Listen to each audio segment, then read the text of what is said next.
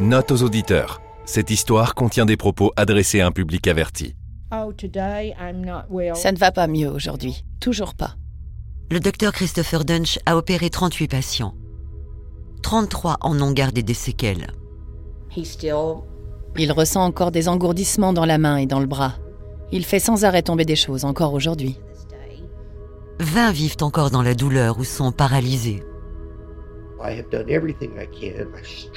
Je fais tout ce que je peux. Je m'étire, je reste aussi actif que possible. J'essaie de manger sainement, j'essaie aussi de prendre des vitamines. Je fais tout pour ralentir la, la progression de, de la maladie et de mes symptômes. Seuls 3 n'ont subi aucune complication. C'était très dur de le voir comme ça. Il ne pouvait plus ni bouger ni se déplacer. Il ne fonctionnait plus comme avant. Et deux sont décédés. J'ai voulu m'entretenir avec les survivants. Certains ont refusé d'être interviewés. Ils m'ont dit chercher à tourner la page, ou bien avoir déjà dit tout ce qu'ils avaient à dire. Ceux à qui j'ai pu parler avaient tous un point commun. Leur vie avait changé à tout jamais. J'ai beaucoup de mal, ne serait-ce qu'à marcher de la porte d'entrée à la chambre ou de la chambre à la cuisine. And I can Je peux tenir debout, quoi, deux heures, et seulement dans les bons jours. Chaque jour, du lever au coucher, ces personnes regrettent d'avoir fait confiance à Christopher Dunch. Mais pour certains, le plus dur à accepter n'est pas la situation en elle-même. Je souffre, c'est vrai, et ces douleurs affectent ma famille. Mais ce que je me demande, c'est comment un système censé être en place pour nous protéger a pu laisser agir cet homme, a pu le laisser blesser autant de gens? C'est aussi la question que je me pose. Ce qui m'amène à me demander si d'autres docteurs la mort font leur apparition, ou quand ils le feront. Sera-t-il possible de les arrêter?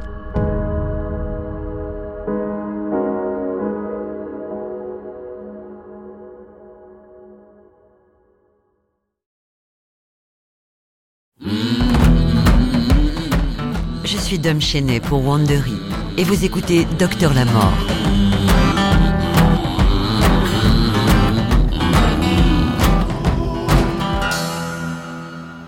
Épisode 6. Tournez la page. Christopher Dunch entre à la prison du comté de Dallas le 21 juillet 2015. Il est inculpé pour atteinte à personne vulnérable et voie de fait. Allô? J'ai cru que je n'arriverais jamais à t'avoir. Trois jours plus tard, le 24 juillet, il appelle son père. J'étais en bas avec ta mère quand tu m'as appelé. Je n'avais pas mon portable. J'ai essayé les deux lignes des dizaines de fois. Je suis désolé, mon téléphone était... Le juge a fixé sa caution à 600 000 dollars, soit 100 000 dollars de plus que le minimum demandé en cas de meurtre. Dunch aimerait que ce montant soit revu à la baisse pour qu'il ait une chance de sortir avant le procès.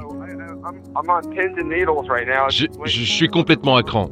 J'attends la réponse du juge. Enfin, bref, ça m'a fait du bien de te parler et de savoir que je vais pouvoir voir mes fils. Oui, Est-ce que, est-ce que tu pourrais me verser un peu d'argent pour Wendy? Il veut parler de Wendy Young, la mère de ses deux enfants. bien sûr. elle, elle ne travaille pas et elle vit tout au nord de la ville. Elle n'a pas assez d'argent pour faire le plein et, et si je ne l'aide pas, elle pourra pas venir avec les enfants demain et dimanche matin. D'accord, C'est vraiment important pour moi, papa. je sais. Je n'ai rien à faire, je passe mes journées à fixer le plafond. Je, n'ai rien pour me distraire. Je n'arrive pas à penser à autre chose. C'est bon. T'en fais pas. Merci papa, c'est gentil. Fort. Les patients de Christopher Dunch et leur famille étaient déjà en quête de justice bien avant qu'ils ne se fassent arrêter. Beaucoup d'entre eux avaient d'ailleurs fait appel au système judiciaire. Mais malgré ce qui leur était arrivé, malgré la culpabilité évidente de leur chirurgien, la plupart des victimes de Dunch avaient du mal à se trouver un avocat. I could not find. J'ai eu beau tout essayer, aucun avocat n'a accepté de me défendre.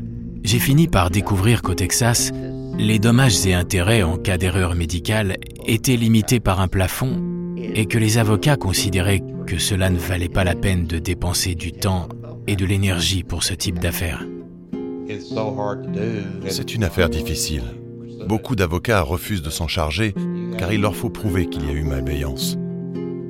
Il leur faut prouver que le suspect s'est réveillé avec l'intention de faire du mal à ses patients. Il m'a fait comprendre clairement que, que c'était impossible et qu'on ne gagnerait jamais.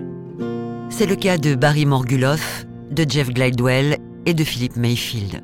L'avocate spécialisée en erreurs médicales, Kay Van Way, finit par accepter 14 dossiers, dont celui de Mayfield et de Glidewell. Les victimes la contactent après l'avoir vue aux infos.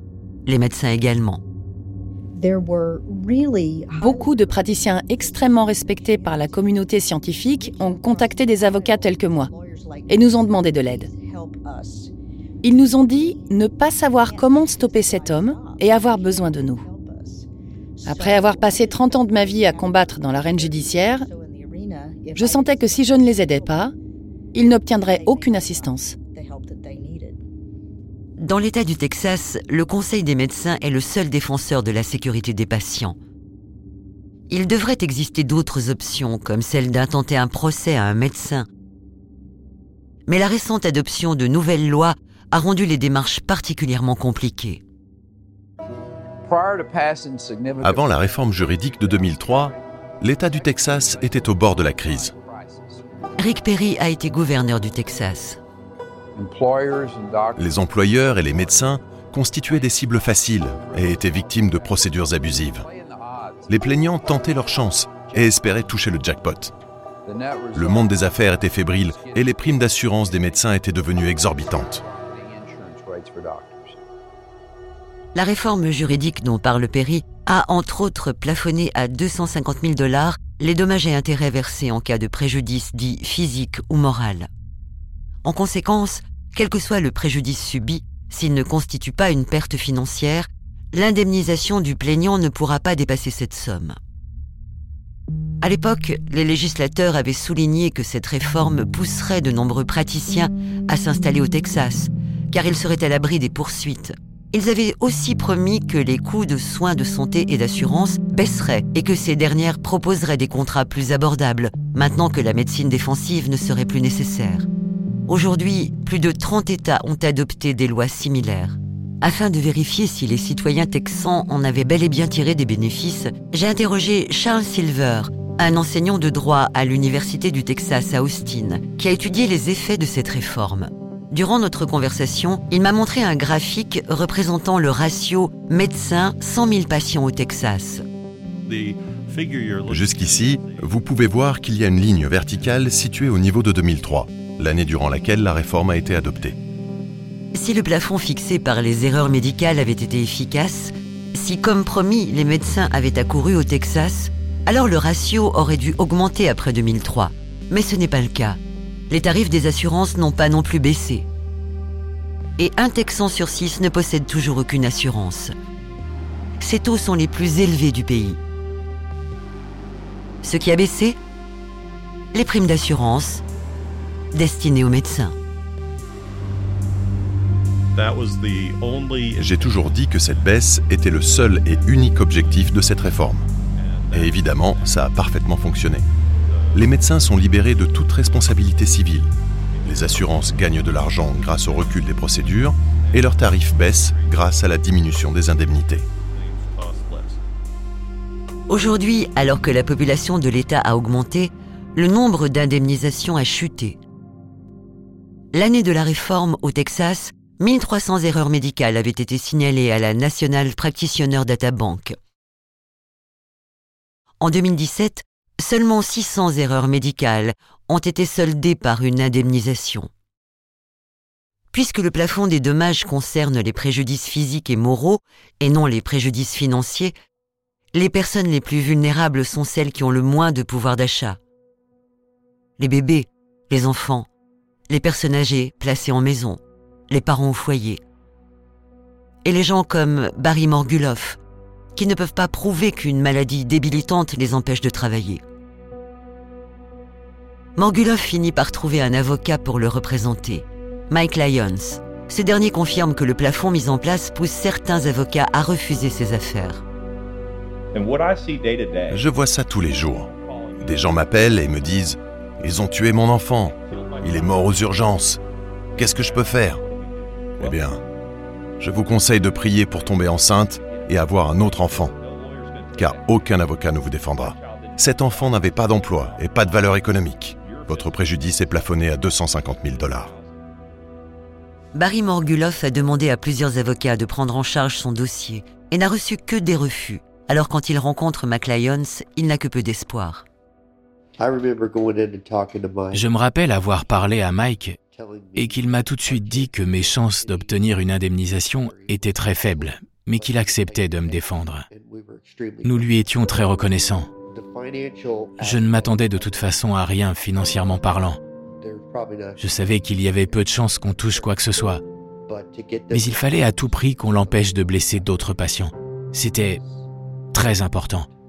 Il fallait que les gens sachent qu'un monstre était en liberté.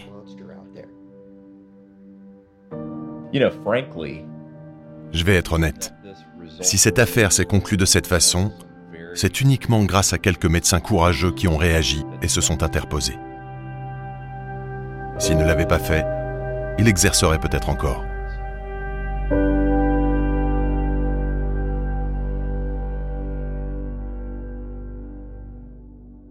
Le 2 août 2015, alors que son audience de libération sous caution approche, Christopher Dunch appelle à nouveau son père.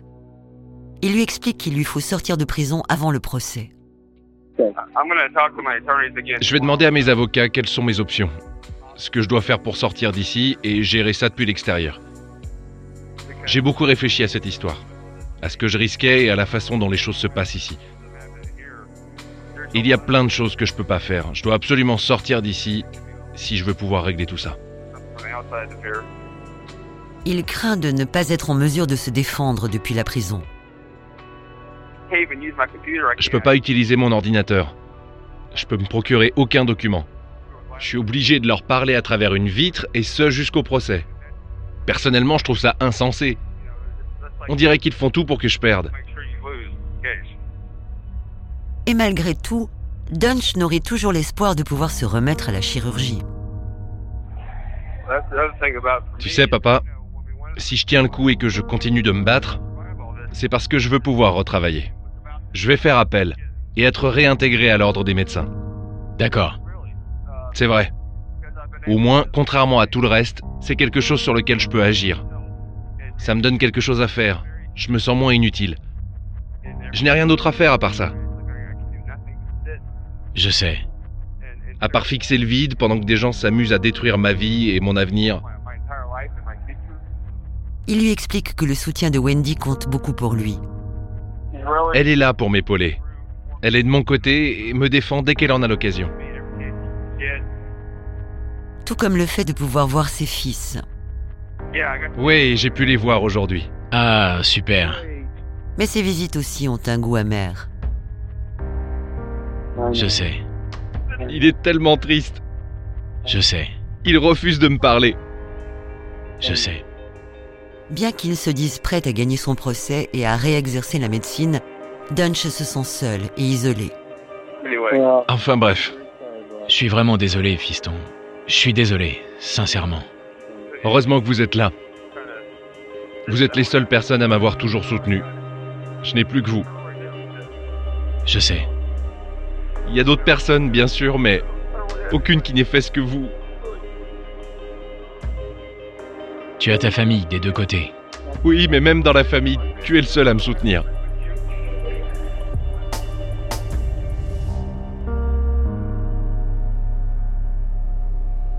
Au cours de l'audience, l'accusation ressort le dernier relevé bancaire de Dunch. Son ancien comptable lui a prêté plus de 13 000 dollars. Tout s'est envolé en un mois. Il a entre autres retiré du liquide plusieurs fois, a dépensé 626 dollars chez Walmart et a réglé trois notes de bar le même jour pour un total de 123 dollars. Ses avocats demandent à ce que sa caution soit baissée. Ils soutiennent qu'il ne représente aucun risque pour la société. L'accusation lance alors les appels enregistrés qu'il a passés depuis la prison et demande à son père si Dunch tentait d'être réintégré à l'ordre des médecins.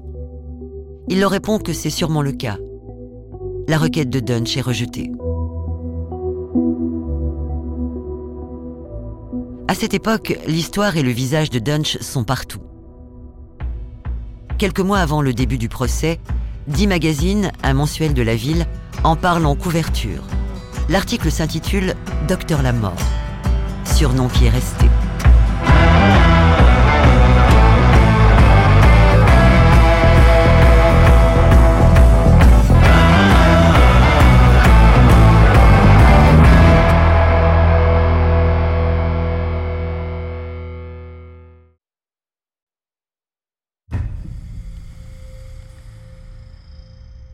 Le procès de Christopher Dunch débute le 2 février 2017. Alors même qu'il était en prison, il semblait convaincu de ne rien avoir fait de mal. Il a toute une équipe d'avocats commis d'office. Parmi eux, Richard Franklin. Même lorsqu'il portait son uniforme pénitentiaire, j'ai toujours trouvé qu'il dégageait beaucoup d'assurance. Je comprends ce qui a pu pousser des patients à lui faire confiance. Le procès concerne l'opération de Marie Efford, Puisqu'elle rentre dans la catégorie des seniors, Michel Schugert et son équipe ont décidé de poursuivre Dunch pour atteinte à personnes vulnérables. S'il est déclaré coupable, il risque la perpétuité. Mais l'accusation n'oublie pas pour autant ses autres victimes. Elle souhaite démontrer que Marie Efford n'a pas été la seule à être mutilée et que Dunch a bel et bien un mode opératoire. De l'ouverture du procès au plaidoyer final, la substitute du procureur soutient que le chirurgien aurait dû arrêter d'exercer. Il suffit de compter le nombre de patients qu'il a esquintés sur ce court laps de temps. Il leur a causé d'énormes dommages physiques et a rencontré plus de complications et a fait plus de dégâts en deux ans à Dallas que n'importe quel autre médecin au cours de sa carrière. Et il a agi en toute connaissance de cause. Il savait pertinemment qu'il nuisait à ses patients il a été mis en garde par des confrères et par le conseil des médecins et se faisait virer de tous les hôpitaux où il travaillait. Mais il s'en moquait et ne voulait pas s'arrêter. Même s'il ne comptait pas faire de mal à Marie Efford, lorsque cette dernière a été emmenée en salle d'opération, il aurait dû savoir qu'il lui en ferait malgré tout. La femme qui se déplace maintenant en fauteuil roulant passe à la barre et raconte ce qu'elle a vécu. D'autres patients témoignent à leur tour. Mais les avocats de la défense ne l'entendent pas de cette oreille et contestent chaque fois que l'accusation mentionne un cas autre que celui de Marie Efford. Parmi eux, l'avocate générale de la défense, Robbie McClung. Pour nous, les preuves extérieures allaient être trop nombreuses. Le jury allait se retrouver submergé. L'accusation cherchait à jouer sur l'affect. Durant huit jours, des patients passent tour à tour à la barre et racontent ce qui leur est arrivé dans les moindres détails. Les veufs de Kelly Martin et de Floella Brown témoignent également, submergés par le deuil. Certains n'avaient encore jamais parlé publiquement de ce qu'ils avaient subi. Il y avait des gens en déambulateur, des gens en béquilles, des gens qui pouvaient à peine bouger, des gens qui avaient perdu des êtres chers, des tas d'opérations qui avaient mal tourné. À un moment donné, le mari de Jacqueline Troy a témoigné. Après avoir eu les cordes vocales sectionnées lors d'une opération réalisée au Legacy Surgery Center, elle a fait une infection et a fini en unité de soins intensifs. Il s'est mis à décrire son état de santé, les douleurs qu'elle avait ressenties et comment ils ont cru qu'elle était morte. Tout le monde a cru qu'elle était morte à l'hôpital de son infection et des lésions infligées par le docteur Dunch. Il a ensuite commencé à pleurer. On a regardé le jury et quatre des jurés pleuraient eux aussi. On a alors réalisé qu'ils ne savaient pas qu'elle était vivante, qu'elle avait survécu. Son récit était vraiment ambigu. Et quand elle est entrée dans la salle d'audience pour témoigner à son tour, on a pu lire le soulagement sur leur visage. La défense le remarque aussi, y compris Robbie McClung. Avant même qu'on arrive à Marie Efford, ça commençait déjà à sentir mauvais. Dunch le ressent. On pouvait voir qu'il perdait espoir. Il s'avachissait de plus en plus. Pour pouvoir rendre une décision, les jurés doivent comprendre de quoi ils retournent. Heureusement, le docteur Martin Lazare est là pour leur décrire les erreurs commises lors de chacune des interventions. Ils étaient fascinés par le docteur Lazare. Il se plaçait devant eux et utilisait des termes simples et des mannequins pour leur expliquer précisément ce qui s'était passé.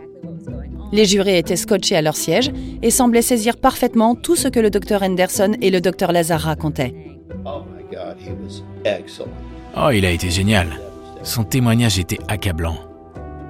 Et c'est pendant le témoignage du docteur Lazare que les avocats de Dunch remarquent un changement chez leur client. D'après eux, c'est à ce moment-là qu'il a réalisé à quel point il était un mauvais chirurgien. Pas grâce à l'avalanche de preuves qui avaient été présentées, mais grâce aux propos de Lazare. Je crois sincèrement qu'il se pensait doué. Il était persuadé de ne rien avoir à se reprocher, en tout cas jusqu'à ce qu'il entende les experts. Au sixième jour du procès, Sugart appelle à la barre son témoin phare. L'un des grands moments du procès a été le témoignage de Kimberly Morgan, l'ex-petite amie du Dr Dunch. Elle est commandante dans l'armée de l'air et en mission à l'étranger au moment du procès. Le témoignage se fait par Skype.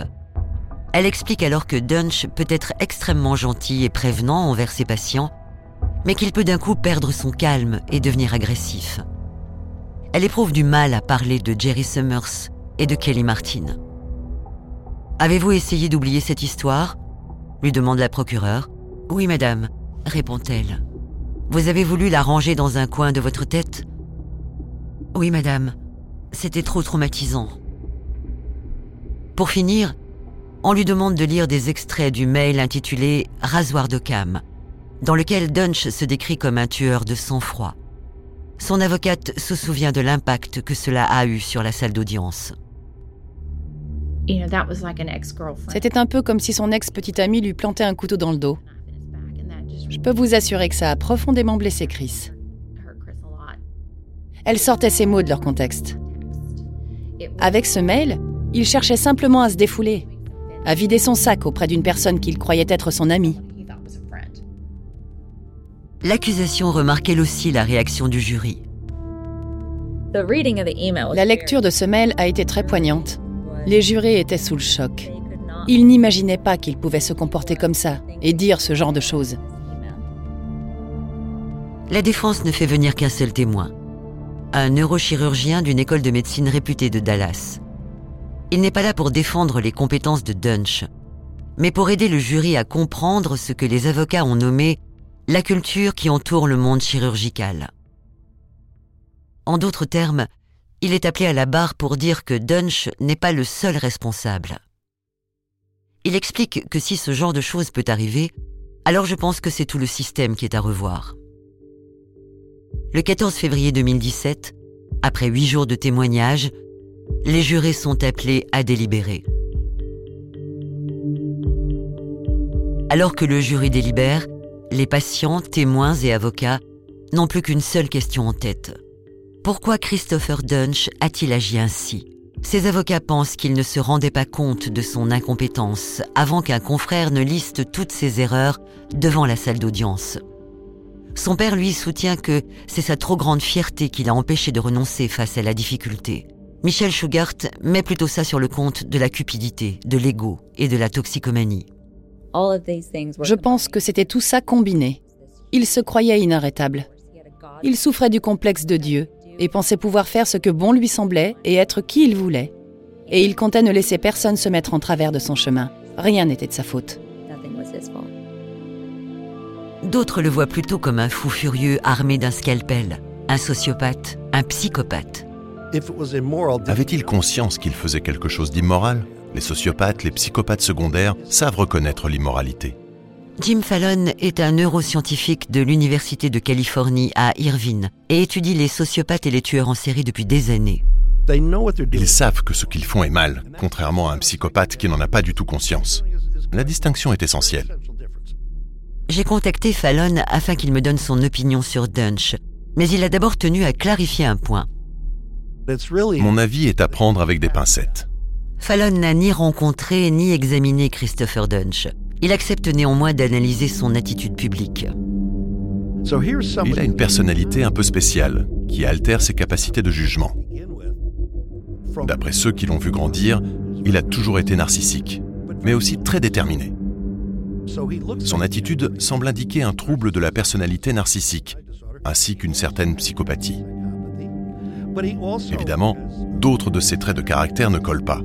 Mais il y a tout de même beaucoup d'éléments concordants. Un manque de subtilité, une consommation excessive de drogue et d'alcool, une obstination qui l'a empêché de faire marche arrière et un narcissisme tel qu'il n'a pas su reconnaître ses limites. Le docteur Anderson et le docteur Kirby, deux médecins ayant tout fait pour stopper Dunch, ont leur propre avis sur la question. Christopher Dunch est un sociopathe. Son cerveau ne fonctionne pas comme le nôtre. Il lui manque une case. C'est un criminel. Vous pensez qu'il avait conscience d'être mauvais? Il pensait faire de son mieux. J'imagine que s'il en avait eu conscience, il aurait arrêté d'opérer. Au lieu de ça, il a continué, malgré les interventions ratées. Je crois même qu'il se voit toujours comme un grand chirurgien.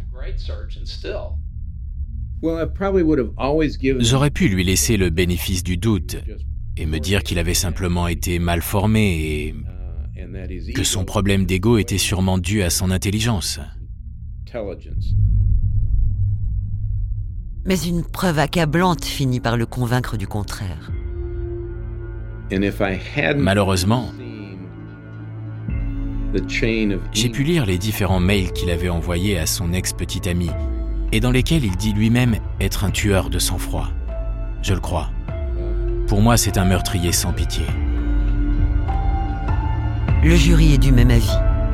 Il leur faut seulement 4 heures pour atteindre un verdict et plus tard, une heure pour décider de sa peine.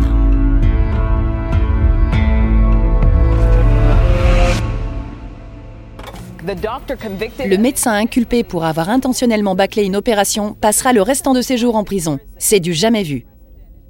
Christopher Dunch est reconnu coupable d'atteinte à personnes vulnérables et condamné à la perpétuité.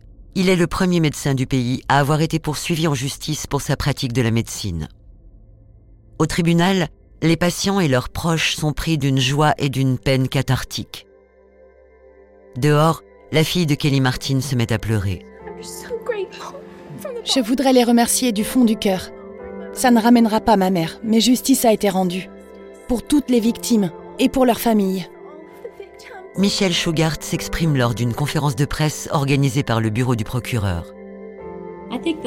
Ce qui nous a décidé, c'est le nombre de victimes qui n'arrêtait pas d'augmenter. Comme je l'ai dit au procès, je veux bien croire que les deux premiers patients aient simplement été victimes d'erreurs médicales. Mais il a continué, patient après patient, et ça fait de lui un criminel. On a fait ça pour les victimes, pour ce qu'elles ont subi. On tenait à montrer que ce genre de choses ne serait plus toléré. Suivi de Stéphanie Martin, une autre substitute du procureur. Le plus important dans cette affaire, c'est qu'elle soit sans précédent. Personne n'a jamais poursuivi un médecin pour la tournure de ses opérations. Et si ici nous l'avons fait, c'est parce que personne avant lui n'avait jamais eu de tels agissements. Notre système de santé a failli, mais nous avons réparé ces erreurs dans ce tribunal. Tout le monde n'adhère cependant pas à l'idée que ce soit à la justice de décider de ce qui relève de l'erreur médicale et de ce qui relève de la voie de fait. Certains membres de la communauté médicale ont protesté en disant que nos agissements en salle d'opération pouvaient maintenant être criminalisés et qu'on allait nous jeter en prison pour avoir voulu sauver des vies. Voilà ce qu'en pense le docteur Kirby. Je leur ris au nez, évidemment. Jamais personne n'a agi comme Christopher Dunch l'a fait.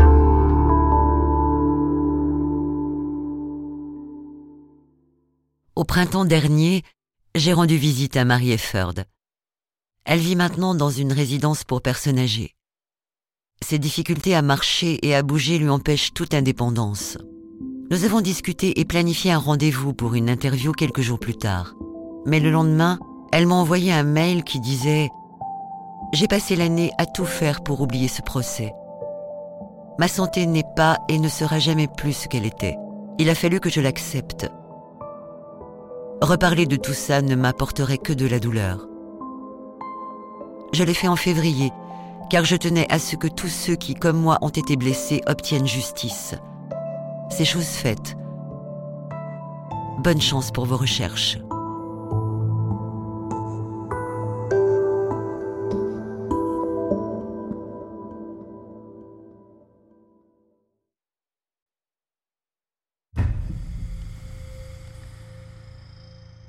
Christopher Dunch était un cas particulier.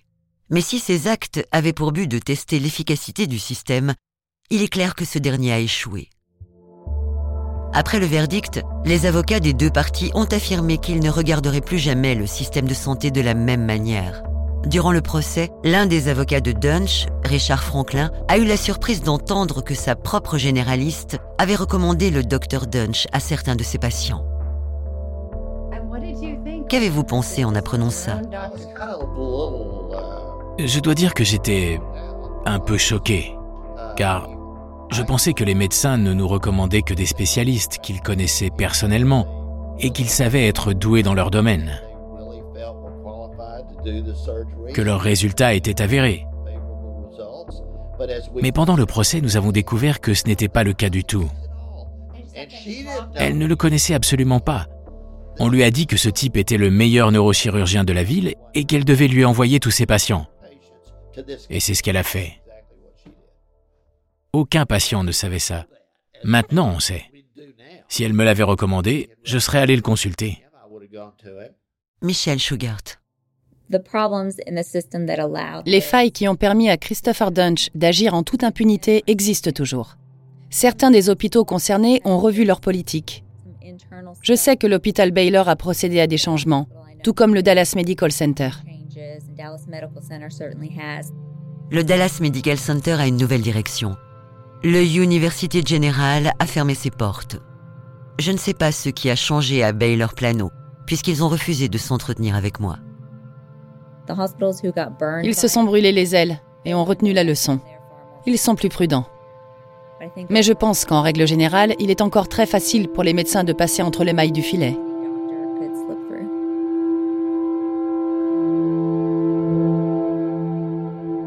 Pourquoi le docteur Dunch s'est-il obstiné? C'est une question que je me suis beaucoup posée. Et pour tout vous dire, je ne peux toujours pas y répondre. Son orgueil démesuré l'avait sûrement rendu aveugle à ses erreurs. Mais il n'y avait pas que ça. Après le procès, j'aurais aimé pouvoir me dire que cette affaire était tellement aberrante qu'il était impossible que de telles atrocités se reproduisent ailleurs. Que les taux de sécurité avaient été resserrés, qu'un prochain danger public ne pourrait pas contourner le système mis en place pour nous protéger. Je n'en ai malheureusement pas été convaincu. En réalité, nous autres médecins n'avions que très peu de marge de manœuvre. Il n'y avait pas grand-chose à faire, si ce n'est de signaler les mauvais praticiens, les signaler encore et encore, et convaincre d'autres confrères de le faire à leur tour. Mais il fallait pour cela que plusieurs patients aient été victimes de leurs erreurs, ce que je trouve particulièrement insensé. Pensez-vous que cette affaire a fait bouger les choses et que ce genre d'agissement est maintenant impossible? Non.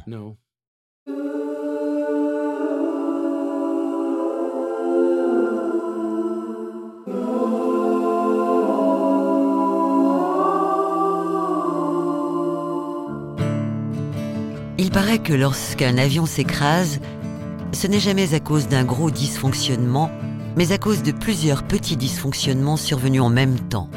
C'est pourquoi cela reste très rare. Mais parfois, cela arrive. Et pourtant, nous continuons de prendre l'avion. Nous embarquons sans nous inquiéter de ne pas arriver à bon port. Nous devrions avoir cette certitude lorsque nous entrons dans un hôpital. Personne ne ressort gagnant de cette histoire.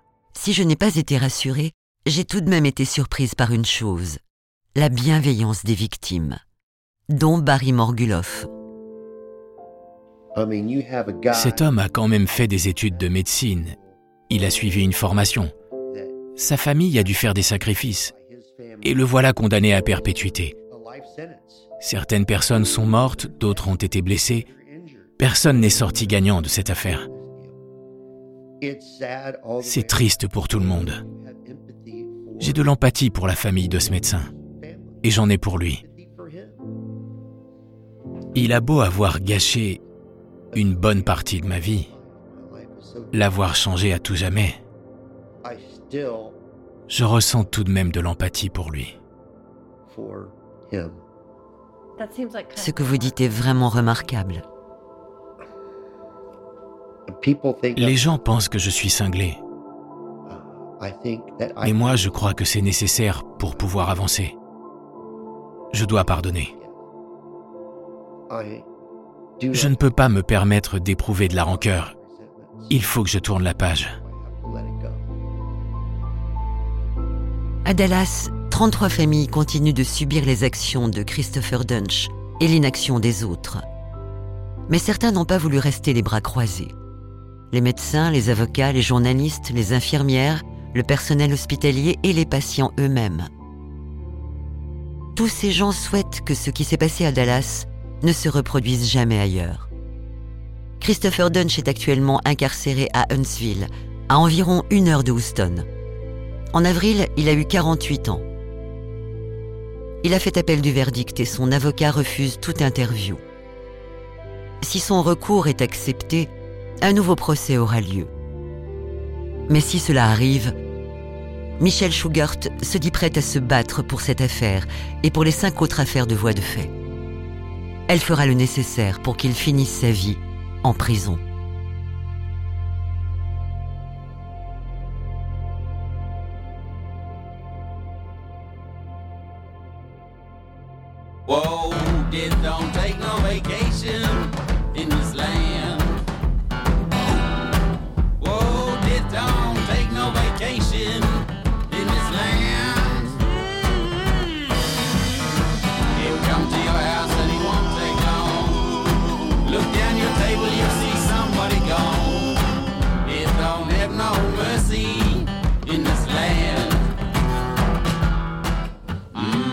Pour Wandery, vous venez d'écouter la sixième et dernière partie de Docteur la Mort, une mini-série d'investigation en six volets sur le système de santé qui a échoué à protéger 33 patients à Dallas.